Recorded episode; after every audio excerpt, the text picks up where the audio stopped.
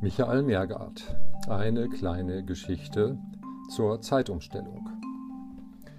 Zeitumstellung. Die Fronten stehen sich unversöhnlich und unvertöchterlich gegenüber.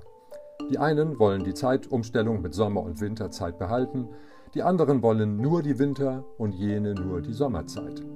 So streiten Morgenmuffel gegen Abendmüde, Ost gegen Westeuropäer und Jung gegen Alt.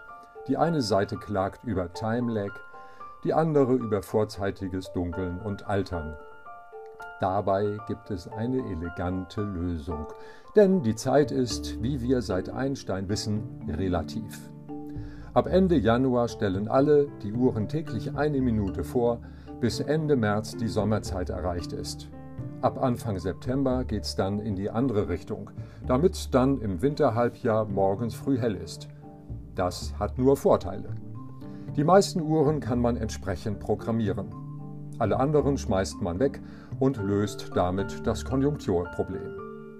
Das damit verbundene Müllproblem stärkt die Entsorgungsindustrie und die Grünen und schwächt die AfD.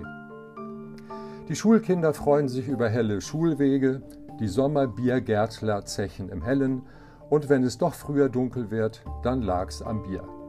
Niemand stöhnt mehr über die Zeitumstellung. Wer jetzt noch stöhnt, ist entweder querulant oder guckt gerade ESC.